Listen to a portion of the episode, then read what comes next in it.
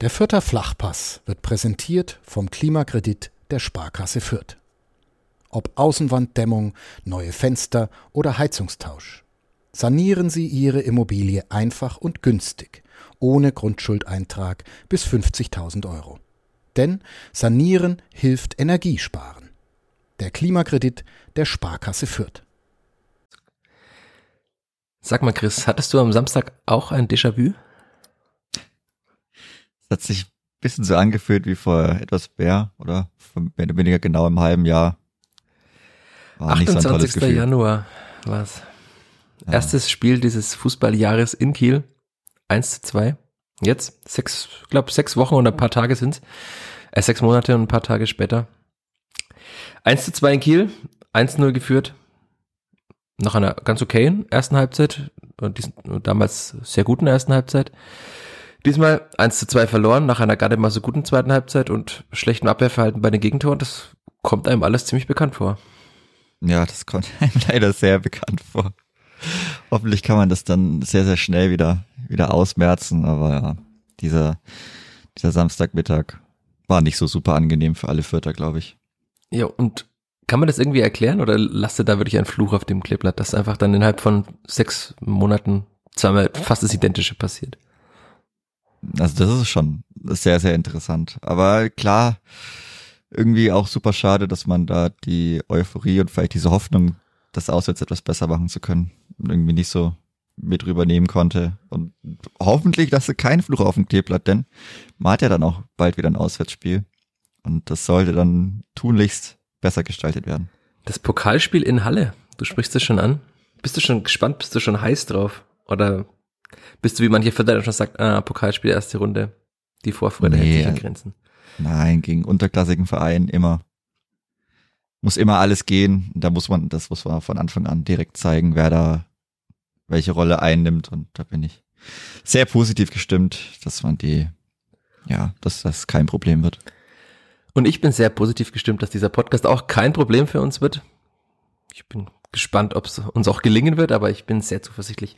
Und wir werden über dieses 1 zu 2 in Kiel sprechen, über die Gegentore, über die vermeidbaren und natürlich auch über das Pokalspiel in Halle, das ja schon am kommenden Samstag dann ansteht.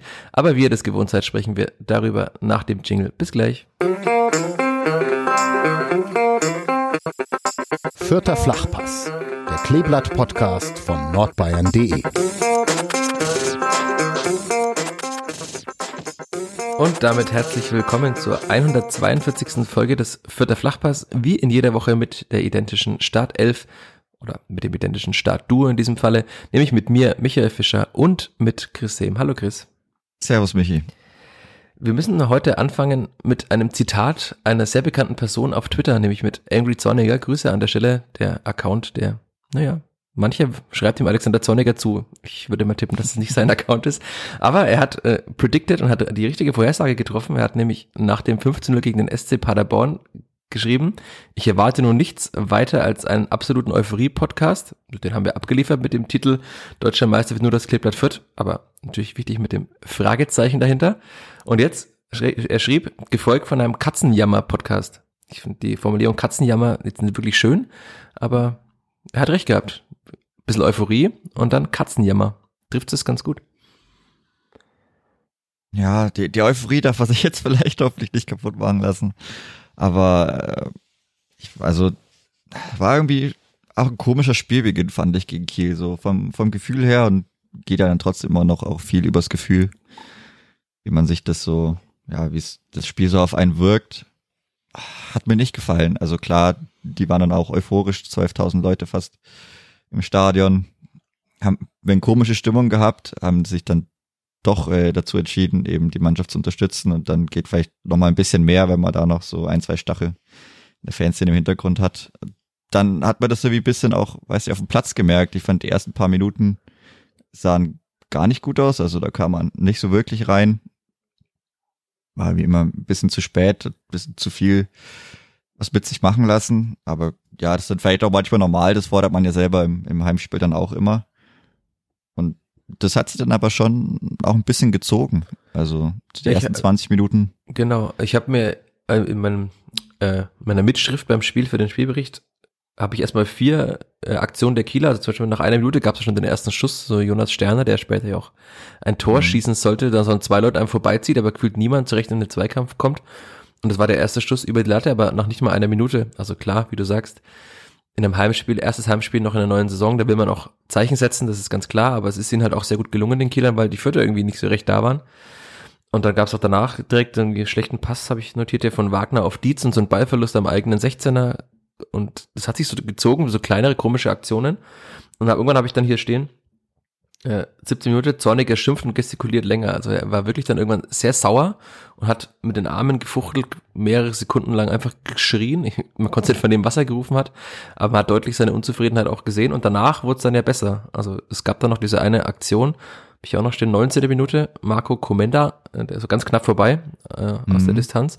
Aber dann, wie du sagst, dann wurde es auf einmal besser. Also wenn diese, dieser Zorni-Schimpfanfall plus Marco Comendas Schuss, der knapp am Pfosten vorbeiging, so, so zwei Erweckungserlebnisse gewesen wären und dann sind sie aufgewacht und dann, dann ging es auf einmal. Also äh, vielleicht hat es diese Momente einfach auch gebraucht in diesem Spiel, um wirklich dann nochmal anzukommen und sich zu resetten. Ja, also es waren eigentlich klar, also die erste Halbzeit war von zwei Halbzeiten mehr oder weniger geprägt. Eine, die klar an Kiel geht und die andere, die dann schon eigentlich sehr, sehr klar auch an die Spielvereinigung ging.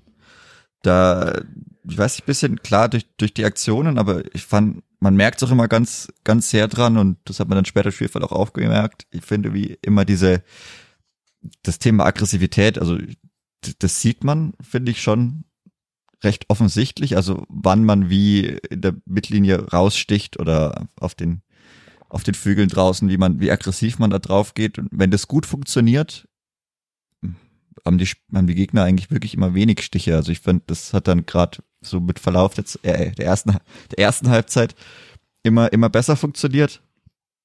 Auch an Luca Itta kann ich mich da erinnern, der da gut rausstach und wenn man da so aggressiv ist, dann, dann schaut es immer sehr gut aus. Sobald man dann mal ein bisschen nachlässt und halt eben, ja, die Gegner wenn kommen lässt oder das, das Timing ein bisschen verpasst, dann, ja, dann schaut es eben nicht so gut aus. Aber ansonsten gab es dann ja die, die, die Chancen durch, durch Lemperle, glaube ich, zuerst. Also es gab, genau, ich habe es ja auch, auch notiert, Schuss von Robert Wagner, war so der erste Annäherungsversuch, der wurde noch geblockt, so aus 17, 18 Metern.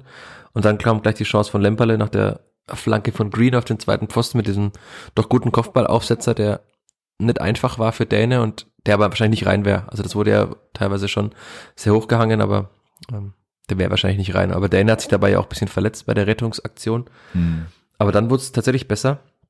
Aber bevor wir im weiteren Spielverlauf weitergehen, ähm, ganz kurzer Einschub noch. Du hast dich jetzt gerade angehört wie Alexander Zorniger, der ja auch seit äh, Monaten eigentlich predigt, äh, aggressiv zu verteidigen, sich nicht fallen zu lassen, den Gegner nicht kommen zu lassen, sondern immer nach vorne zu denken beim Verteidigen. Und irgendwie ist es trotzdem noch nicht in den Köpfen immer angekommen. Ne? Das ist schon auch erstaunlich nach so langer Zeit. Also er predigt es ja wirklich in, in jeder PK, in jedem Gespräch nach PKs, in jedem persönlichen Gespräch. Dann wird es der Mannschaft ja genauso predigen. Aber irgendwie braucht es trotzdem immer so in manchen Spielen nochmal den Impuls von außen, um einfach wirklich die eigentlich ja vorgegebene Spielweise auch immer umzusetzen. Das ist schon komisch. Ja, also man schafft es halt, also phasenweise eigentlich oder weniger in jedem Spiel, glaube ich, aber wenn es halt 30 von 90 Minuten sind und es dann halt in einem Spiel dreimal neun, dreimal 30 Minuten gibt, dann ist es halt bisschen zu wenig teilweise.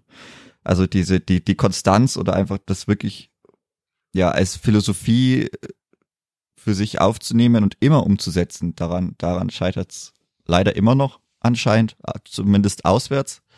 Und ich finde aber trotzdem, also es ist irgendwie relativ klar, wenn das funktioniert oder wenn man das umsetzt und da so immer so hart draufsticht, ich, das sieht man. Und ich glaube, das hat auch einen, einen merklichen Effekt auf die Gegner. Und man sieht es aber auch dann direkt, wenn das irgendwie nicht funktioniert. Dann geht's auch irgendwie ganz komisch so nach vorne auch nicht so wirklich, ich weiß nicht, ob dann so die letzten paar Prozent irgendwie fehlen.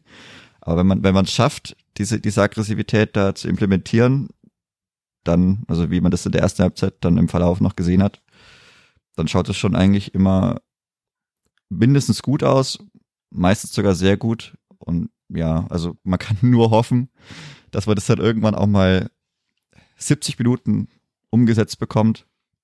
Aber das reicht, wird dann, fast allen Fällen dann normalerweise reichen. Ja, weil, weil 70 gute Minuten, in denen man seine Philosophie durchbringt und 20, in denen man es irgendwie schafft, äh, das zu halten, was man dann davor erreicht hat. Ja, das, das, das wird in der zweiten Liga erreichen und man hatte jetzt ja auch, also man hat mittlerweile ja nach jetzt ja, neun Monaten Alexander Zorniger entführt, ja auch gesehen, dass, wie du sagst, wenn das funktioniert, dann funktioniert es aber auch gegen jeden Gegner. Also dann hat das gegen den HSV funktioniert, dann hat das auch gegen Heidenheim phasenweise zumindest ein bisschen funktioniert. Das war vielleicht, dieses Heimspiel war das einzige, das man verloren hat unter Zorniger zu Hause gegen Heidenheim. Aber ansonsten hat es auch gegen die Aufstiegskandidaten und so weiter immer funktioniert, auch auswärts bei St. Pauli, die ja dann einen wahnsinnigen Lauf hatten. Also man hat eigentlich das Wissen, wenn man das macht, was der Trainer will, dann hat man eigentlich gegen jeden Gegner eine sehr gute Chance, ein Spiel zu gewinnen oder mindestens mal nicht zu verlieren. Und Alexander Zorniger hat ja immer mal wieder diese Zweifel angesprochen, die er ausgemacht hat in der Mannschaft, hat aber auch jetzt betont in diesem Sommer, dass diese Zweifel weniger geworden sind. Und es kann man halt nur hoffen, dass mit den weniger an Zweifel, dass es dann auch, auch mal funktioniert, das länger durchzuziehen, weil gesagt, in der ersten Halbzeit hat es gut funktioniert, also in, in der zweiten Hälfte der ersten Halbzeit, wir verwirren schon wieder alle hier mit unseren Analysen, hat es gut funktioniert und dann hatte man ja auch sehr viele Chancen, also man hat die Kieler eigentlich gar nicht mehr vors eigene Tor kommen la lassen und hat sich sehr viele Chancen auch erspielt. Und dazu passt auch, was Marco Mayhofer nach dem Spiel gesagt hat, als ich ihn gefragt hatte, was man trotz der Niederlage mitnehmen kann aus Kiel, weil es doch eine lange Heimreise, wobei die für die Mannschaft kürzer war, weil sie ja über dem Himmel geschwebt sind. Aber er hat gesagt, äh, er will, er will mitnehmen, dass wir gut Fußball spielen können, aber nur, wenn die Arbeit gegen den Ball stimmt. Wenn wir ein gutes Anlaufen haben, ein gutes Pressing und hinten gut stehen, dann fällt es uns auch vorne leichter. Ja, das ist genau das, was du gerade gesagt hast. Also sieht offenbar die Mannschaft auch so und jetzt muss man halt einfach nur hoffen, dass sie das verstetigen kann. Und ja. Und dass er dann vielleicht auch nochmal mehr Tore macht, als in der ersten Halbzeit. Das war dann schon, also man hätte da halt schon ein Tor machen können, wenn nicht sogar müssen vielleicht. Also Julian Green mit ja, seinem Freistoß hatte ja Pech einfach. Pech, Pech, dass der Ball halt dann nicht von der Unterkante der Latte reinspringt, weil dann steht es 1-0. Zur Pause alle sagen, ja, super, der souveräne Tabellenführer führt auch zur Pause 1-0 in Kiel. Mhm. Tja, und so kam es dann aber halt doch nicht. Also es gab ja noch einige andere kleinere Chancen, aber also natürlich war die von Green dann die, die beste, der von Lampard der Kopfball, aber klar, das hätten zwei Tore sein können. Macht halt eben keins, da steht 0-0 zur Pause. Und dann kommt man irgendwie zur zweiten Halbzeit raus und es beginnt wieder so, wie die erste mhm. Halbzeit, und dass man sich schwer tut beim Reinkommen. Aber Marco Meyer hat dann auch gesagt, dass, also das natürlich, das stimmt, äh, dass es auswärts oftmals so ist, dass die Heimmannschaft dann zeigen will zu Beginn der zweiten Halbzeit, ähm, dass sie halt hier zu Hause ist und dass sie das Spiel gewinnen will. Das ist ja oft so, dass dann da auch Tore entstehen, dass man den Druck halt erstmal überstehen muss in dieser ersten Viertelstunde nach dem Wiederanpfiff. Und den hat man ja überstanden und man hat dann auch das Tor gemacht. Von, also es war nach einem, witzig auch die Entstehung. Kannst du dich erinnern, wie es zu diesem Einwurf kam, der zum Tor dann geführt hat? Oh nee. Boah. Ich habe es tatsächlich nochmal auf der langen Rückfahrt, Grüße an Wolfgang Zink, falls er diesen Podcast hört, der mich mitgenommen hat mit seiner Frau Melanie nach Kiel. Auf der langen Rückfahrt Zeit gehabt, nochmal viel zu überlegen und viel nachzudenken über dieses Spiel. Und äh, es war tatsächlich der Einwurf, bei dem Shuto Machino müsste es gewesen sein. Also für alle, die Sky geschaut haben, der Name müsste euch bekannt vorkommen. Shuto Machino, der neue Kieler äh, Wunderstürmer, hat äh, Einwurf gemacht, ist beim Einwurf aber mit dem Vorderfuß auf äh, über der Linie gestanden. Einwurf. Ja, und das war, war ein falscher Einwurf der Kieler und dann wurde dieser Einwurf der Spielvereinigung zugesprochen. Und dann hat sich Simon Asta den Ball geschnappt, hat auf Robert Wagner geworfen. Der hat, Robert Wagner hat, das ist auch witzig, dass der Sechser immer das gleiche macht beim Einwurf, nämlich Einwurf auf den Sechser, hat Christiansen letztes Jahr auch gemacht und dann Volley nach vorne. War auch in diesem Fall so. Und dann Lemperle verlängert in den Lauf von Lukas Petkov, der ja zwischenzeitlich eingewechselt worden war. Und Thomas Däne will klären und Branimir Gotha sagt, danke, dass du ihn mir genau auf den linken Fuß klärst, weil wir rechtzeitig nochmal stoppen müssen. Und dann, mhm. also, man muss jetzt vielleicht nicht zu hoch hängen, aber es war schon sehr stark, wie Branimir Gotha den Ball einfach mit einer Leichtigkeit aus 40 Metern oder 45 Metern einfach auch nicht, nicht irgendwie knapp, sondern halt zentral in die Mitte des Tores macht. Aber witzig, vor allem die Entstehung, dass es halt daran lag, dass der Kieler Wunderstürmer einen falschen Einwurf gemacht hat. Sonst wäre die Situation gar nicht entstanden. Boah. Ja, das ist manchmal die, die Gefahr an den langen Einwürfen. Ne? Wenn du so einen langen, Ein, so einen langen Anlauf hast, müssten vielleicht noch mehr Schiedsrichter da immer genau hinschauen, aber ich meine, er, er stand ja dann schon, also schon ordentlich über der Linie auch, also man hat es dann auch in der Wiederholung gesehen. Von daher ist es schon alles so richtig und dann klar, also aus Kieler Sicht auch bisschen unglücklich, dass Thomas Däne da halt rankommt und Ding wirklich genau auf Ricotta serviert, aber der, also da kann man absolut top. Ich glaube nicht, dass den viele direkt so nehmen können und der auch so ohne Sorgen da reingeht. Eigentlich, ja, vielleicht dann genau so ein Tor, was man irgendwie gebraucht hat. Bisschen auch, ja, aus dem Nichts bis dahin.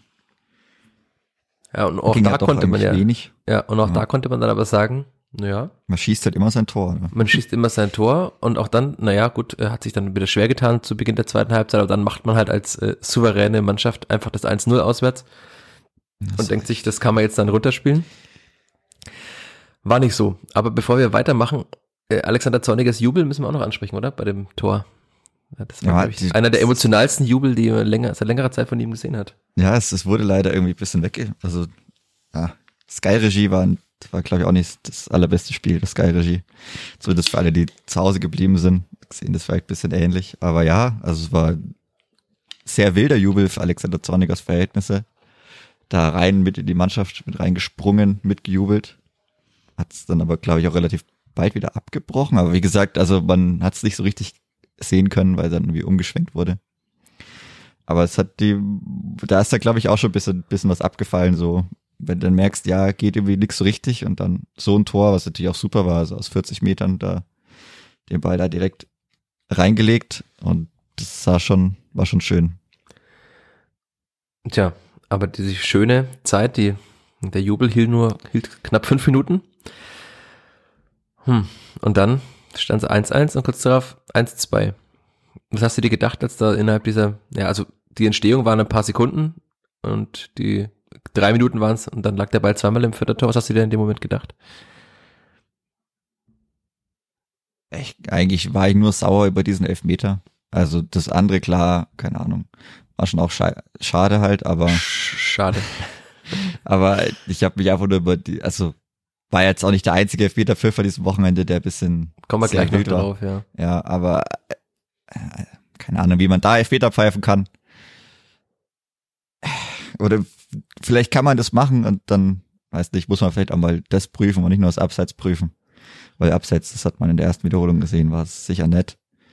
Aber Aber wir können also ich, ich habe mich eigentlich nur über das Elfmeter war. aufgeregt. Ja, ich habe mich eigentlich, dass es kein Elfmeter war. ja, das auf jeden Fall. Also das ist ja Quatsch. Also Weil der, also manche wollten Jonas Urbig da einen Vorwurf machen, aber also ich habe mir schon im Stadion gedacht, als sich relativ lang gezogen hat, äh, die, also es- hat der Schiedsrichter ganz kurz auf den Elfmeterpunkt gezeigt, was man im Stadion gesehen hat, aber nur so ganz kurz und auch sehr unsicher wirkte diese, also die, so, so zwei Sekunden den Arm kurz rausgezückt.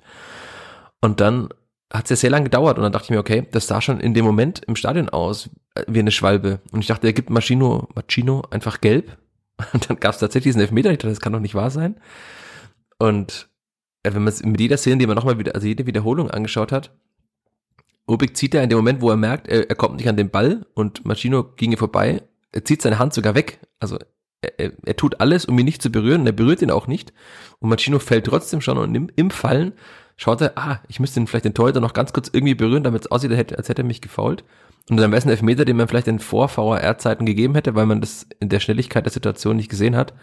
Aber dass dann der Schiedsrichter noch rausgeht und der wird dann offensichtlich rausgerufen, um es zu überprüfen. Also ja, es wurde auf Abseits überprüft, aber das hat man ja sehr schnell gesehen, dass es keines war. Und dass er dann nicht sieht, dass es, dass er ihn einfach nicht berührt, dass er nur im Fallen dann versucht, irgendwie an Urbigs Oberkörper oder Hand hinzukommen, um irgendwie einen Kontakt herzustellen. Also das ist mir unbegreiflich, wie man da einen Elfmeter geben kann. Und natürlich muss man auch Jonas Urbig da von der Schuld freisprechen. Also ja, man hätte sagen können, er hätte vielleicht einen Sekundenbruch der früher rauskommen können, hätte den Ball abgefangen.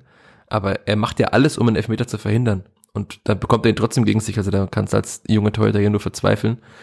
Und allgemein kann man dann am, an der deutschen Schiedsrichterei ja verzweifeln in dem Moment. Also unbegreiflich, wie das passieren kann. Aber ja, bestätigt der halt auch so das Bild, also- man her deutscher Schiedsrichter. da hört es irgendwann noch auf. Also keine Ahnung, von mir aus soll er sich hinfallen lassen, das ist ja alles gut, aber wie er sich dann rollt und nochmal mit einem Bein abspringt, als wäre ihm wirklich, als hätte sie ihm alle acht Zähne im Bein zerrissen. Also das, keine weil Ahnung, Jonas da Rubik auch mit der Sense auf, kam. Da werde ich er wäre ich auch irgendwann sauer halt. Also bei sowas, der soll mir einfach zeigen, wo er verletzt ist, dann sage ich, okay, kein Problem. Aber spielt wirklich, also ist, als hätten sie ihm drei Schüsse ins Bein gegeben, springt er nochmal hoch.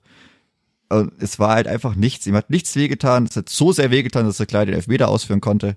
Oder dass er sofort am Elfmeterpunkt bereit stand.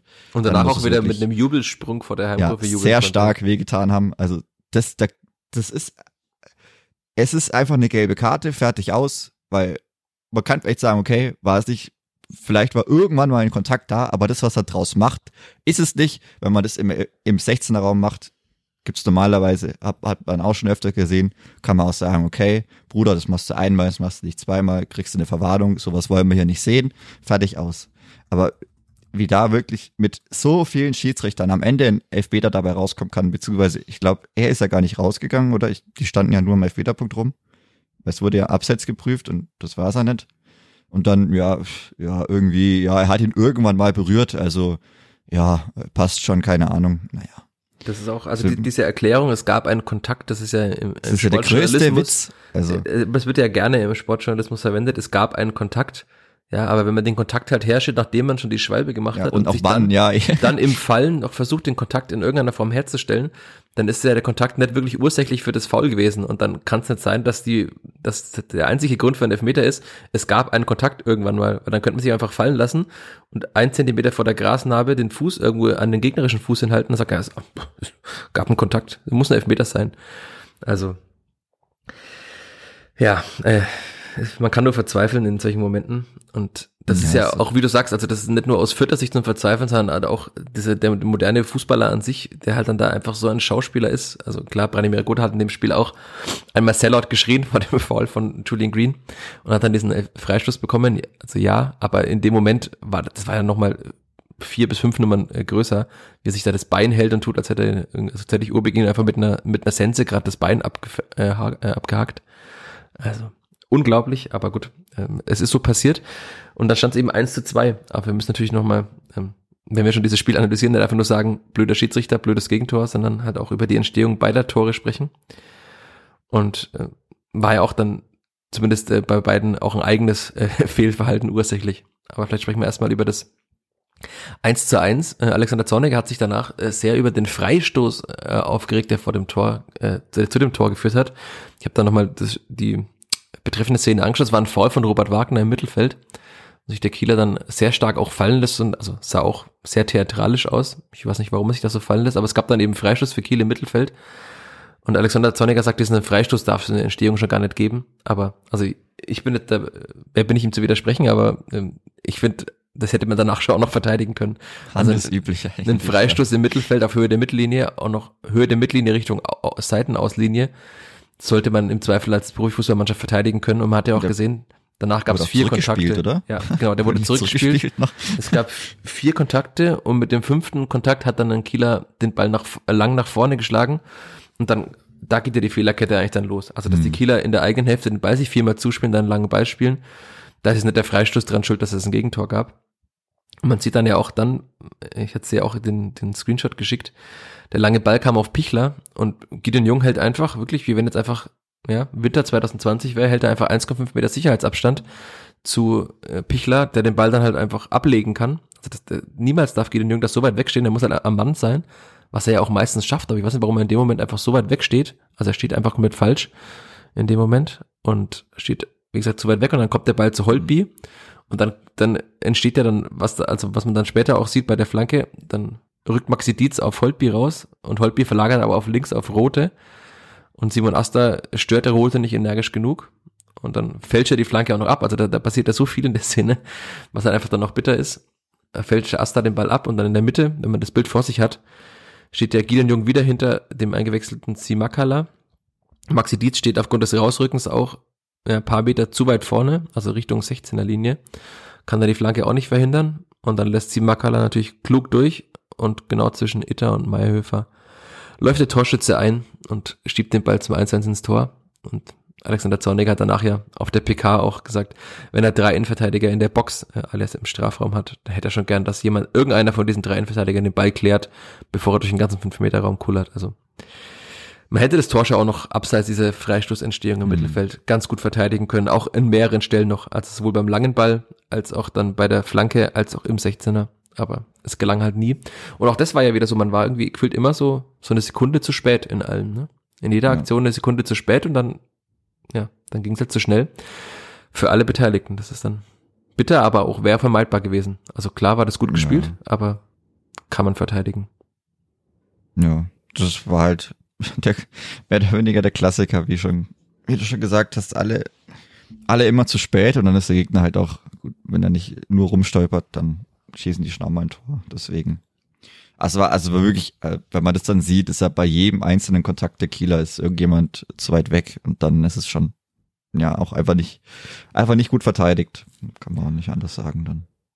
Und auch das wieder passt zum Déjà-vu, weil das 1 zu 1 beim letzten Spiel in Kiel ist ja auch passiert aufgrund einer Hereingabe von außen. Ich glaube, es war Skripski damals, der auch nicht energisch genug von Marco Jon gestört wurde. Also war auch vor der Kieler Tribüne.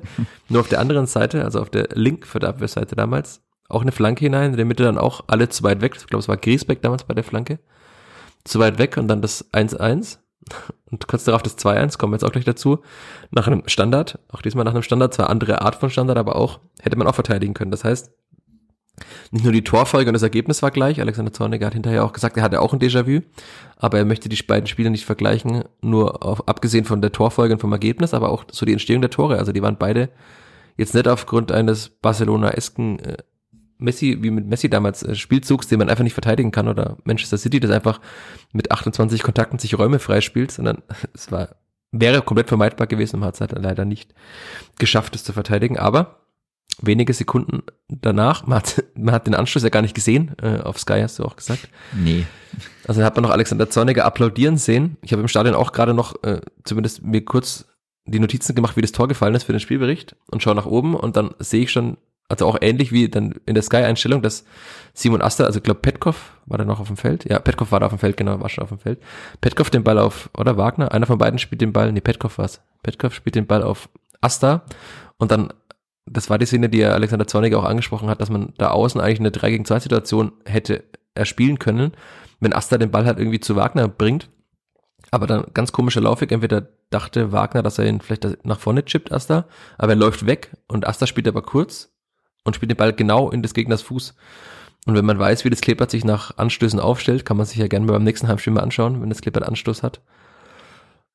Wenn man weiß, dass dann auch die Verteidigung vielleicht nicht gerade so steht, wie sie stehen müsste, dann ist es eher ungut in dieser Entstehung und mit nicht gerade einer eine guten Statik im Spiel, den Ball in des Gegners Fuß zu spielen, vor allem nicht äh, fünf Meter in, also nach der Mittellinie.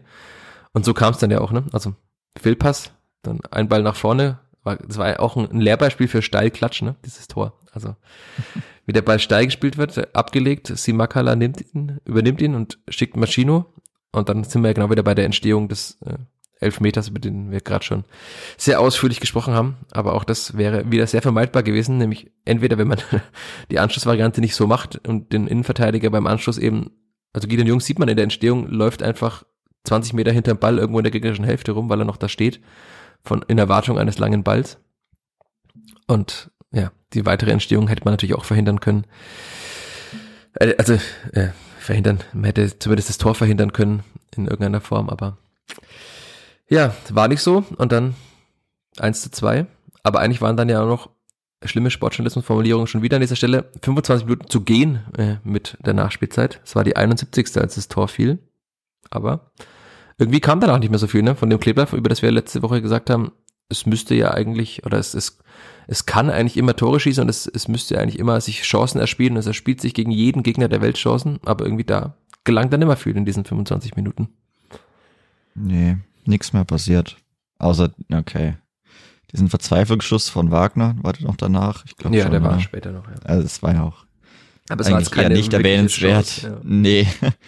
Also kam nix. Also ja, war einmal nix. Gab noch paar Wechsel, aber die, die waren aber auch, auch einmal nix, nix gebracht.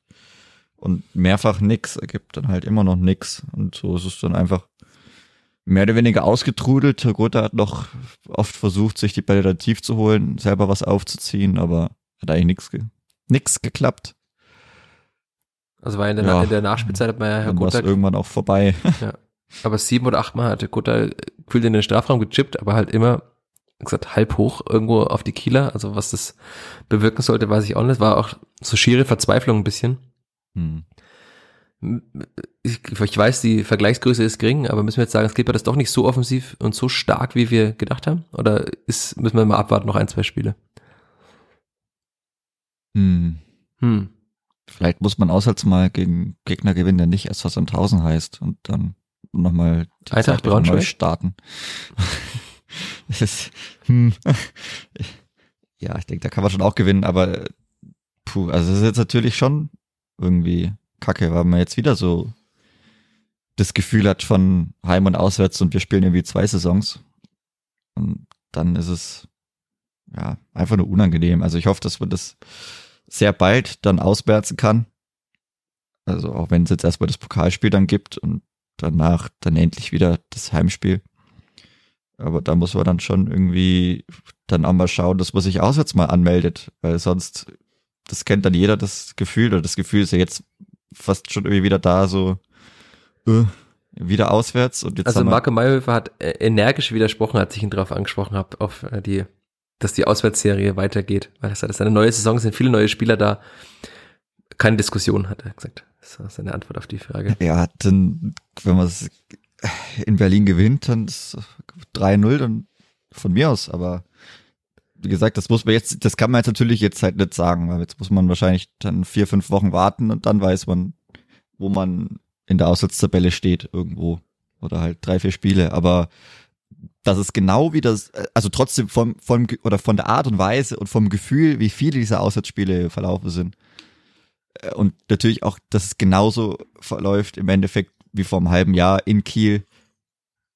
Natürlich schon auch ein bisschen sehr wild. Also gibt schon nicht so ein gutes Gefühl, wenn man sich da denkt, ja, was ist jetzt mit auswärts und hoffentlich wird es besser. Aber ist jetzt auch erst ist nur das erste Spiel gespielt. Also ist nicht viel passiert. Das Torverhältnis ist immer noch super. Und ja, da muss man einfach genau wie bei den anderen Einschätzungen einfach noch mindestens mal den August abwarten und, und, und dann schauen. Aber ja, das, ich, ich bin gespannt, wie man es schafft, in Berlin aufzutreten. Bis dahin werden die sicher dann auch vielleicht mal etwas mehr einspielen, vielleicht nochmal ein, zwei Mann mehr im Kader haben, einen anderen Torhüter zwischen den Pfosten haben. Die wollen natürlich dann auch irgendwann mal zeigen. andere Außenverteidiger, vielleicht, vielleicht Peter Pekarik, was weiß ich, hätte der nochmal Bock. Aber also irgendwie, das muss man dann aber auch recht bald umbiegen, weil wieder so, so ein Trott und irgendwie äh, so hoch, runter, hoch, runter, heim, auswärts, das ist ja auch irgendwie nix. Also da kommt man auch nicht voran.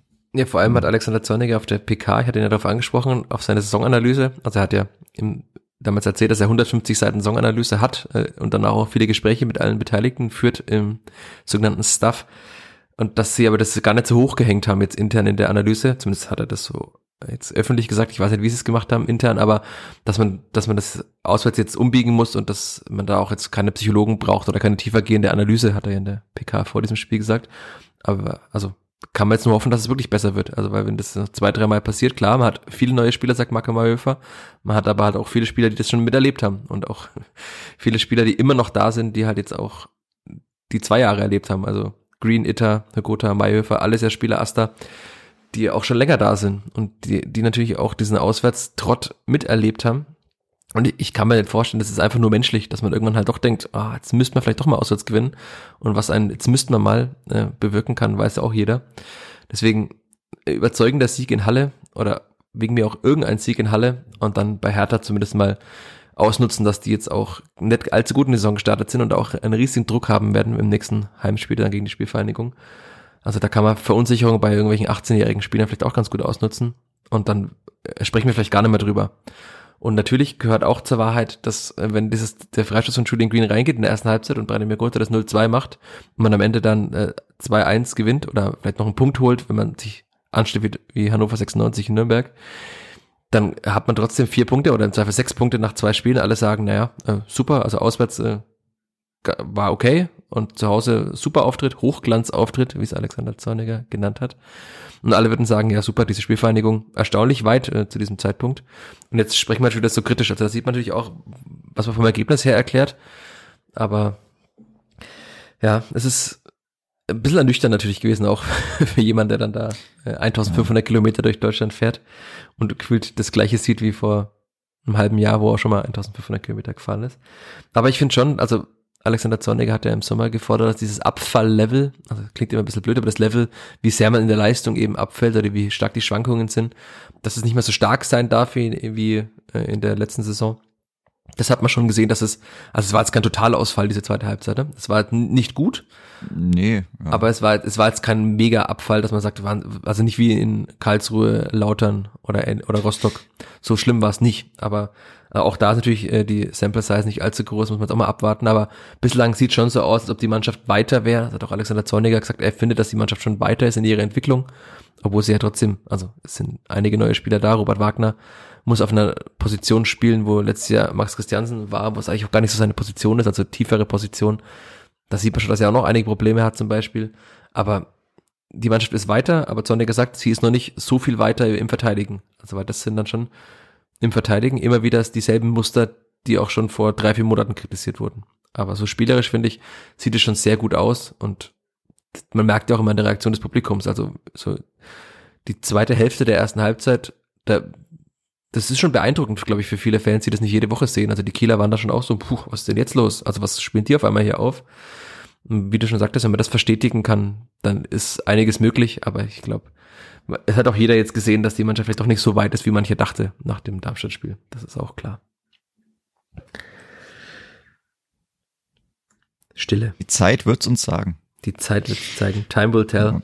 Man kann nur, ja, man kann im Endeffekt nur warten. Das ist ja wie mit dem Auswärtsding. Ja, kannst du lang traurig sein, bis du zweimal am Stück überzeugend gewinnst und dann ist alles, was vorher war, auch wieder wurscht. Aber du musst halt dann erst, oder du musst halt dahin kommen, dass du zweimal überzeugend gewinnst. Und da ist halt die Frage des Wie. Aber wie gesagt, wenn man einfach da seine, seine Leistung durchdrückt, die man vielleicht 30 Minuten lang in Kiel gezeigt hat, die so super war und dann, ja, der Rest war jetzt nicht unbedingt sehr schlecht, aber war halt auch nicht, also gut war es dann auch nicht mehr unbedingt, weil nach vorne Es war okay in der, also ging halt, ja, Ja. aber ging ja nix. Also der zweiten Halbzeit, wie viele Chancen hat man denn gehabt? ja, keine, klar. Keine, ja. Ich würde also auch nicht, das also ich jetzt finde, auch über nicht genug. 90, Also über 90 Minuten war es okay. Die zweite Halbzeit Ja. sollte einem dann schon, oder zumindest die zweite Hälfte der zweiten Halbzeit, wenn wir wieder dabei sind, sollte einem dann schon zu denken geben. Also wenn man die, diese Führung erst hergibt innerhalb kürzester Zeit und dann gar nicht mehr zurückkommt, das war dann schon äh, weniger als okay bis gut, sondern eher gar nicht mal so gut. Aber da, also so insgesamt über 90 Minuten war es eigentlich, hätte man sagen können, okay, jetzt Auswärtsspiel, wenn man dann, wenn der Freistoß reingeht, na gut, es macht, und man schießt zwei Tore auswärts und Ja. Dann sa- sagt jeder, ja, ähm, ist okay, vor allem für die schlechteste Auswärtsmannschaft der letzten Saison, völlig okay. Aber es hat im, im Gesamtbild jetzt dann mit den beiden Gegentoren, mit der Entstehung der beiden Gegentore, mit dem gar nicht mehr zurückkommen nach diesem zweiten Gegentor, hinterlässt halt schon wieder so einige Zweifel und ähm, ich würde mich auch freuen, weil jetzt reden wir schon wieder so wie teilweise in der Rückrunde der letzten Saison, dass das einfach schnellstmöglich besser wird und dass es einfach eine ganz ruhige Saison. Ich habe mir das ja gewünscht, weniger Drama in dieser Saison, weniger äh, Aufreger. Ähm, ich, so Platz neun wäre sehr schön und vielleicht auch Platz neun in der Auswärtstabelle, dass wir nicht jede Woche dann doch wieder über irgendwelche Aussetzer oder über schlecht verteidigte Gegentore sprechen, über Siege der Gegner. Zumindest nicht jede Woche. Ist mein Wunsch ans Kleeblatt, weil auch das Arbeiten dann ein deutlich angenehmeres wäre. Und ich glaube, Alexander Zorniger wäre ganz froh, wenn das mal ein bisschen anders laufen würde. Er hat ja in der PK gesagt, es ist extrem ärgerlich, drei Punkte abzugeben. Und bei einem Punkt wäre er schon total stinkig gewesen und dementsprechend war es seine Laune. Hat man dann ja auch gesehen in der PK, als er zwischenzeitlich dann keine Lust mehr hatte und gesagt hat, er muss zum Flieger und dann aufgestanden ist. Ähm, ja, also das, das sieht man schon, wie angespannt und äh, dünnhäutig er jetzt ist. Ich hoffe, dass es auch in, in der Konstellation wieder besser wird, dass der Trainer auch mal entspanntere Tage erlebt. Also natürlich, das, wenn er seit Monaten predigt, predigt, predigt und trotzdem immer die gleichen Dinge passieren, das ist für den Trainer jetzt auch nicht gerade schön. Und auch nicht für uns. Mach mal einen Strich unter dieses Spiel und mach nochmal eine, eine generelle Betrachtung der deutschen Schiedsrichterei oder lassen wir die einfach weg und überlassen sie den Kollegen von Kadepp? Die haben sich wahrscheinlich gefreut. Oh, klar, Elfmeter. Aber es ist schon krass, ne? Also diese, diese zwei Szenen, die es jetzt gab, also den Elfmeter von Kiel gegen das Kleeblatt haben wir jetzt schon ausführlich besprochen. Und dann einen Tag später diesen Elfmeter äh, von, also als Hayashi eigentlich, also im, wenn es im anderen Strafraum gewesen wäre, wäre es auf jeden Fall Elfmeter für Hannover gewesen, das Foul von Hayashi gegen Bright RIMB und der sich dann einfach, der den Gegner ja, auf den Fuß tritt und sich dann fallen lässt. Und dann gibt's einen Elfmeter. Und dann gibt's wieder VAR und es gibt ja auf, auf Twitter auch eine, äh, wie der VAR quasi gefilmt wird bei der Arbeit, also wie der Schiedsrichter gefilmt wird bei der Arbeit beim Bildschirm anschauen und der, da kommt der Assistent dazu und man sieht beim Lippenlesen, dass er sagt, Stürmerfaul eigentlich. Und dann gibt's trotzdem den Elfmeter für den Club, der dann da durch sein neues Wunderkind, also zweites Wunderkind nach Shuto Machino, dann zum 2 zu 2 noch kommt und dem Club zumindest den Saisonstart einigermaßen rettet. Also sonst wird er wahrscheinlich auch am Pfalz Navaya schon wieder anders gesprochen nach zwei Niederlagen zum Auftakt.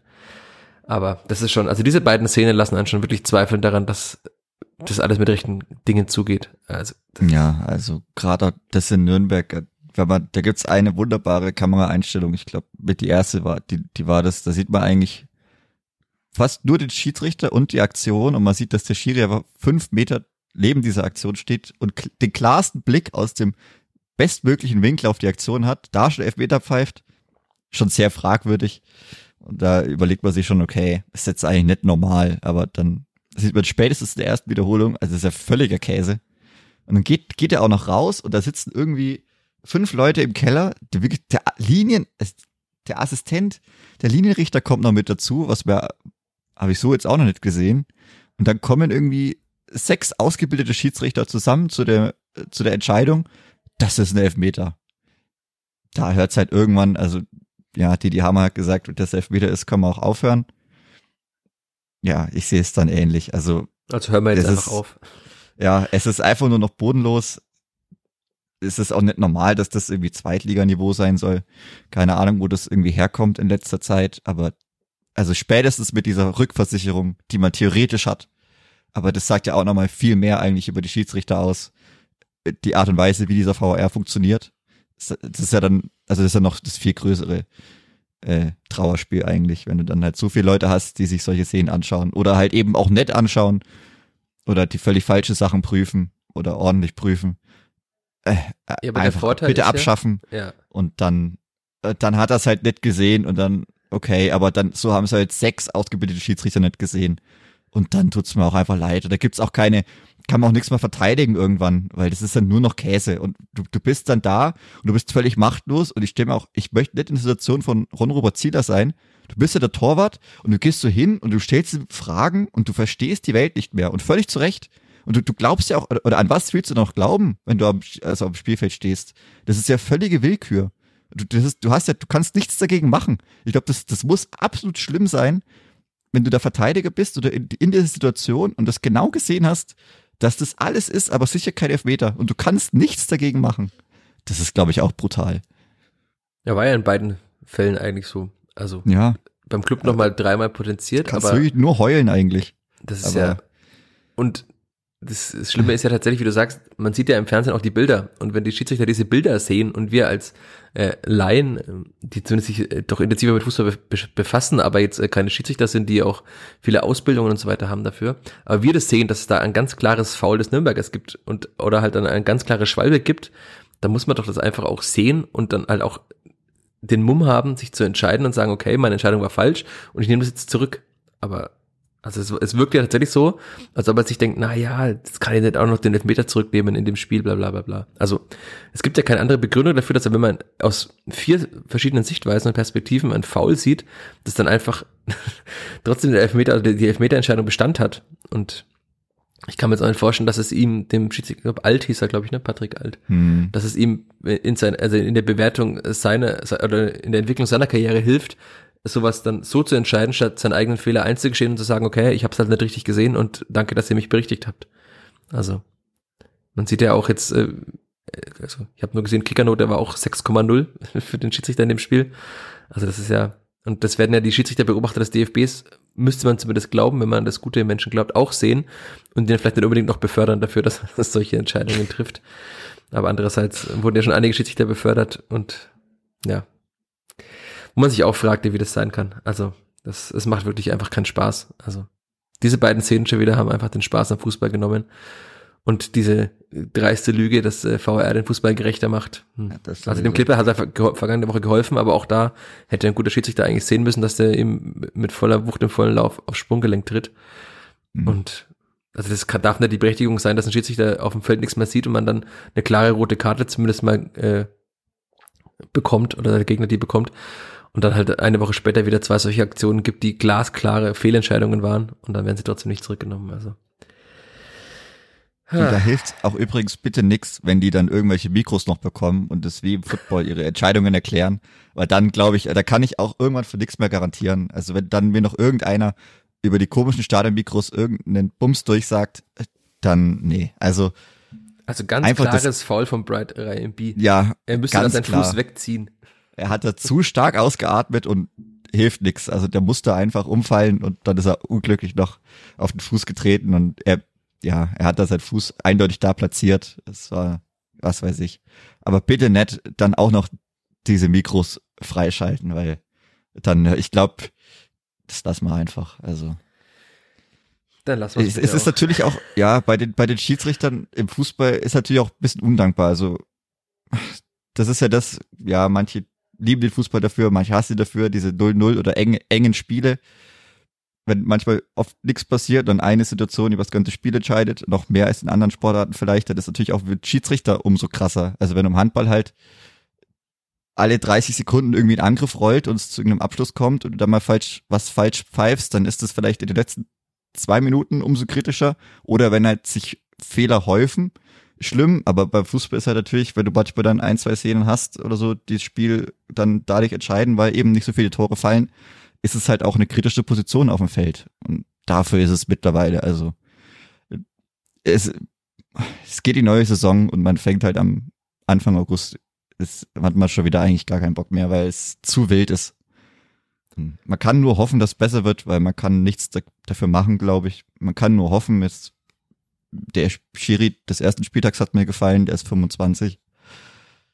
In den hoffe ich, oder da habe ich vielleicht wegen Hoffnung, aber Das zeigt ja auch schon, über den haben wir nicht viel gesprochen, außer über diese eine Szene, dass er eigentlich sehr unaufgeregt, aber sehr vieles richtig gemacht hat. Das Ja. immer gut. Also es gibt, es gibt schon Leute, die noch nachkommen. Hm, Hoffentlich einige, die dann ganz schnell den nächsten Schritt machen.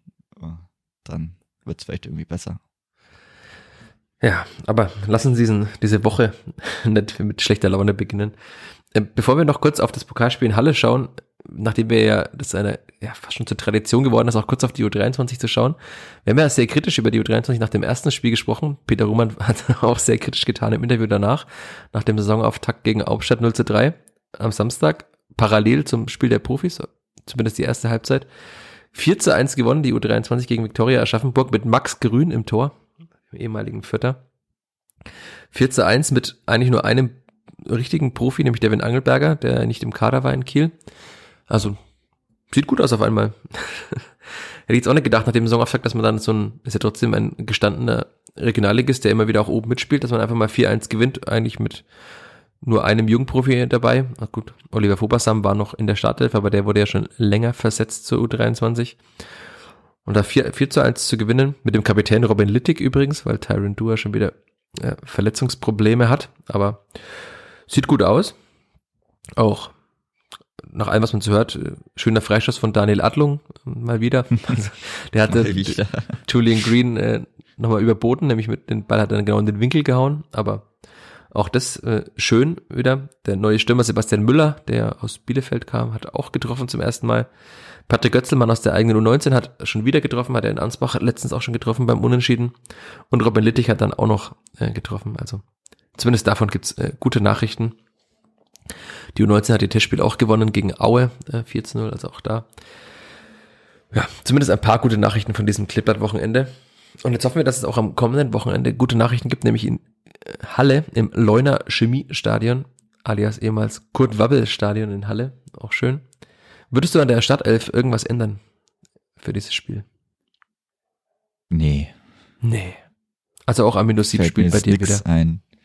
Ja, also ich denke, Dennis Sobeni wird dann vielleicht irgendwie, na, er wird dann vielleicht der erste Wechsel sein, je nachdem wie weit er ist. Muss man halt schauen. Also man braucht ja nichts. Wenn da noch eine. Schwellung ist, dann ist es Ja. ja auch Case. Also ich denke nicht, dass man ihn in einem Pokal einwechseln muss. Dafür ist die Bank auch trotzdem zu gut. Also eigentlich, also ist dafür zu gut.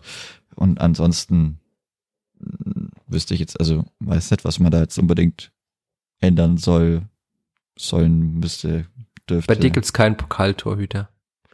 Ach so. Oh, oh Gott, das wäre ja, oh, Äh, die, nee, das, nee, das wäre irgendwie mies. Also, Also ich wurde nämlich, ich wurde ja kritisiert, äh, weil in der ersten PK hatte ich ja nachgefragt, ob die Entscheidung für Jonas Urbig eine für den ersten Spieltag sei. Und Alexander Zornig sagt, ja, danach äh, schauen wir weiter, so ungefähr.